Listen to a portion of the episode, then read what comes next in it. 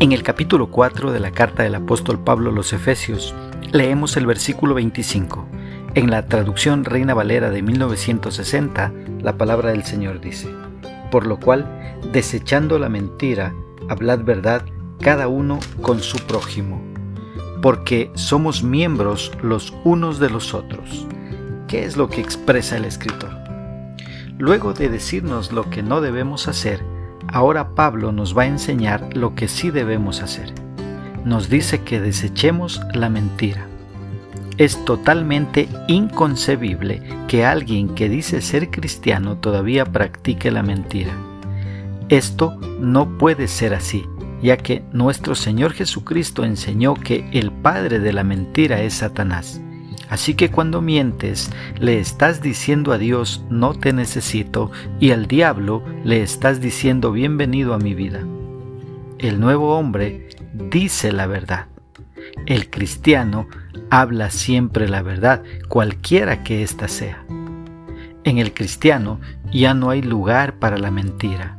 Los cristianos somos miembros del mismo cuerpo que es la iglesia de la cual Cristo es la cabeza, y un cuerpo únicamente puede funcionar de manera apropiada si se dice a sí mismo la verdad. Si tu mano toca algo caliente, pero le dice a tu cerebro que está frío, tu mano se quemará terriblemente.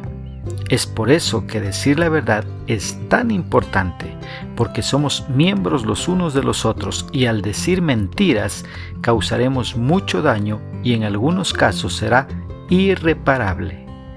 En algunas situaciones, muchos recurrimos a la mentira por miedo a las posibles consecuencias de decir la verdad. Frecuentemente mentimos para resolver alguna dificultad o para salir victorioso de alguna situación comprometedora. Pero no olvidemos que esto solo nos llevará a seguir inventando más mentiras para tapar las que ya dijimos.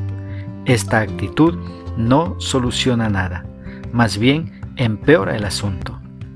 Dice MacArthur que la mentira también incluye cosas como la exageración y añadir a algo que es verdadero.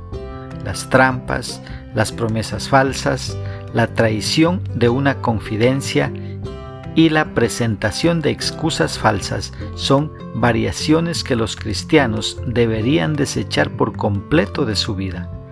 La obra de Dios en el mundo se basa en la verdad y ni la iglesia ni creyentes individuales pueden ser instrumentos adecuados para ser usados por el Señor si no son veraces en todo.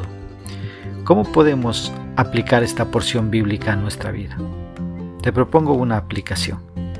Hablando siempre la verdad, dejando de inventar o exagerar las cosas. Recuerda que el decir la verdad te dará paz y permitirá que los demás puedan confiar en ti. Hablemos siempre la verdad, así honraremos a Dios y avergonzaremos al diablo. Que Dios nos ayude a poner por obra su palabra.